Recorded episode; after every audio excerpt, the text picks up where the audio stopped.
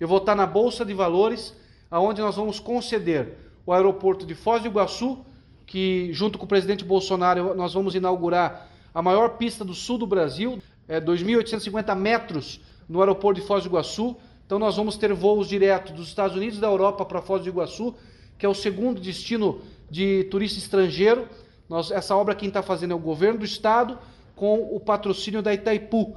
Nós já ficou pronta essa obra quatro meses antes, vamos estar tá inaugurando ela agora quarta-feira com o presidente e já vai entrar na bolsa o aeroporto de Foz, o aeroporto de Londrina, o aeroporto de Bacaxiri Curitiba e o aeroporto de São José dos Pinhais, que atende Curitiba, que é o Afonso Pena Internacional, com a obrigação de fazer a terceira pista, que também foi uma vitória. Isso não estava no projeto.